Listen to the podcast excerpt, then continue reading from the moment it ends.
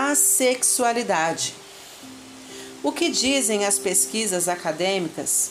O que o mundo ensina sobre a sexualidade?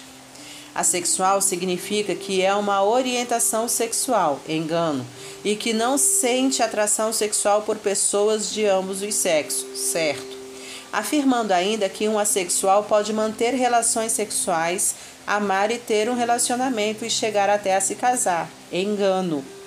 Dizem que muitos assexuais são gays, lésbicas, heterossexuais, bissexuais ou pansexuais. Como?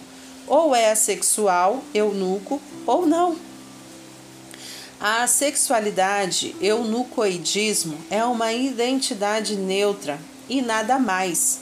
Fora disso é pecado, transgressão, abominação ou parafilia, que conduz alguém a uma vida de sofrimento, angústia, depressão, pois essa indefinição continuará em sua vida. E é isso que o mundo quer. As pessoas continuem pensando que podem ter relacionamentos moldando-se aos padrões mundanos.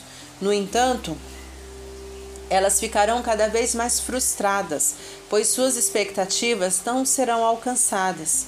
Se você acredita somente naquilo que você gosta no Evangelho e rejeita aquilo que o desagrada, não é no Evangelho que você crê, mas em si mesmo. Não são nossos desejos que têm de prevalecer, mas os desejos de Deus. Não concordar é um ato de egoísmo. Agostinho de Pona. Existem vários conceitos de assexualidade.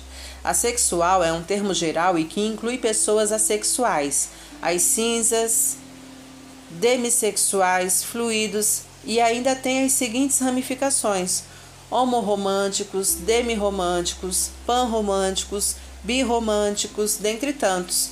Essas finitas definições que crescem rotineiramente de desesperada tentativa de explicar o que a Bíblia já nos trouxe de forma sólida não contribuem em nada, além de causarem mais fissuras e embaraços nos sentimentos dessas pessoas que imaginam estarem incluídas nessas coisas ficando cada vez mais enganados em seus relacionamentos vazios, sem a devida intensidade que se propõe em um relacionamento com um propósito.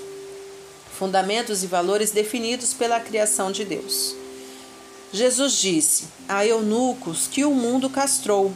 O grupo da sexualidade afirma: a orientação sexual não é determinada exclusivamente pelo histórico de alguém mas sabemos que há pessoas traumatizadas com relacionamentos héteros.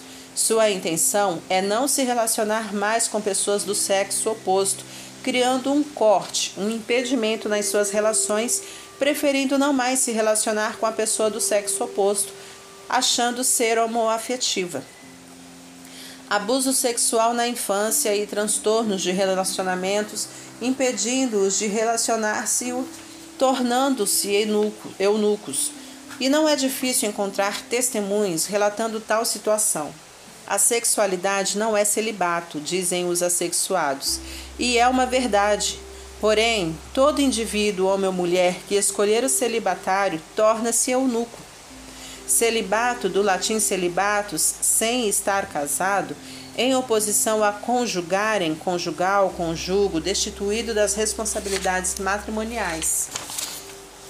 Jesus disse: Há eunucos que escolhem ser ato deliberado de escolha pessoal por ou pela causa do reino de Deus.